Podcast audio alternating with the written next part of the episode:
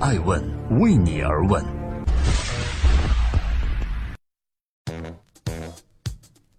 Hello，这里是正在播出的《爱问每日人物》，我是爱成，每天晚上九点半，风口浪尖商业人物，他们的创新创富到底有什么值得各位借鉴的呢？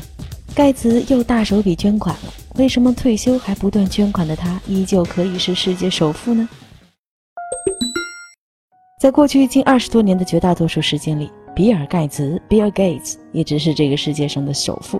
除了世界首富这个标签外，盖茨的另外一个为人熟知的身份就是慈善家。已经从微软的管理层离开多年的他，在这些年中，他最乐于谈论的话题就是慈善了。这里是爱问每日人物之比尔·盖茨，捐了那么多钱还能是首富，其中缘由是如何？最近，盖茨又在慈善上有了大动作。根据在本周一份微软递交给美国证券交易委员会的相关文件显示，盖茨再一次捐出了六千四百万份微软股票，这些股票价值四十六亿美金。同时，这份捐赠也是这位世界首富自二零零零年以来的最高捐赠记录。这份文件中并没有记录这项捐赠的具体对象是谁。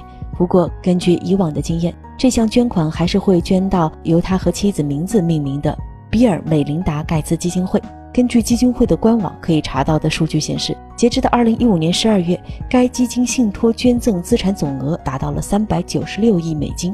基金在2014年对外捐款总额是39亿美金，2015年对外捐了42亿美金。基金自成立以来到二零一五年第四季度，对外捐赠款的总额是三百六十七亿美金。根据艾文调查，盖茨捐款做慈善这个事情，在最近几年轮流坐庄的两位中国首富马云和王健林身上，早年间他们就分别发表过自己的看法。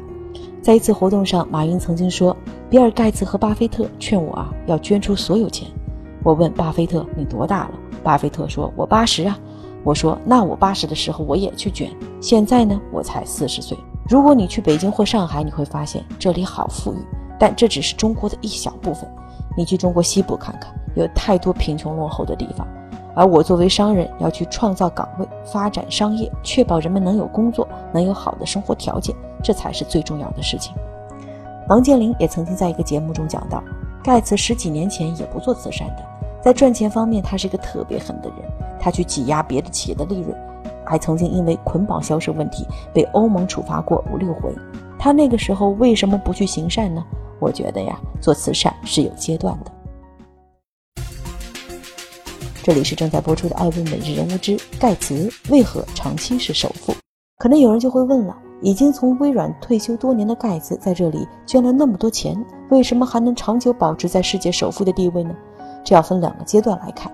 第一个阶段啊，是他在微软管理层期间；第二个阶段呢，是他离开管理层后。有些互联网公司的创始人会选择将一大部分的股权让给投资人，以换取资金。拿到这些资金后呢，他们可以去实现自己的商业梦想，公司也可以缓解短期内盈利的压力。这样虽然能换来公司一定的发展，但是当创始人拿出大部分股权来给投资人时，自己手中的股权就被稀释了。盖茨是怎么处理这个问题的？当盖茨在微软管理层时，有风投抛来橄榄枝，盖茨却拒绝。他不愿意让公司过快扩张。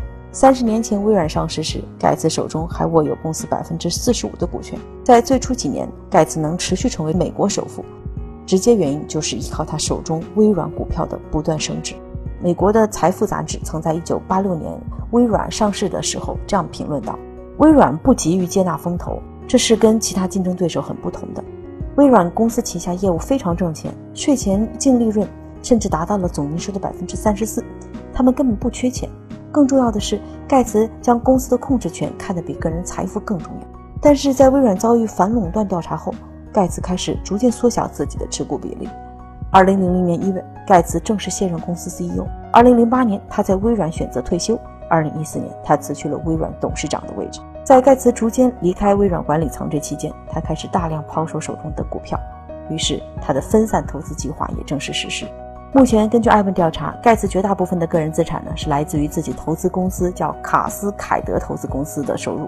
这家公司持有很多不同行业多家公司的股份，知名的公司有加拿大国家铁路公司、可口可乐等等。我们都知道，投资中有一个规矩叫鸡蛋不能放在同一个篮子里。分散投资也是盖茨带来收益非常成功的地方。这些投资的收益呢，成为他退休后的最主要的收入来源。同时，这也让他在大量抛售微软股票时，离开微软管理层后，依然能够长时间占据世界首富的位置。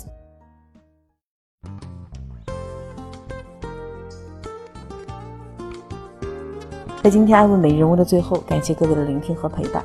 我想说，对盖茨这位长期占据艾问每日人物头条的人物，从死守股份到分散投资，可以说在不同阶段采取了不同的方法，使自己的资产即使退休也依旧保持世界首富，能够保值和增值。收回盖茨捐款这件事情，关于慈善捐不捐、捐多少以及以什么形式捐、捐给谁，我想说啊，这是每个人的自由。慈善。是自由的，每个人都有自由去支配自己财富，任何人都不该用道德绑架的方式去强迫另外一个人去捐。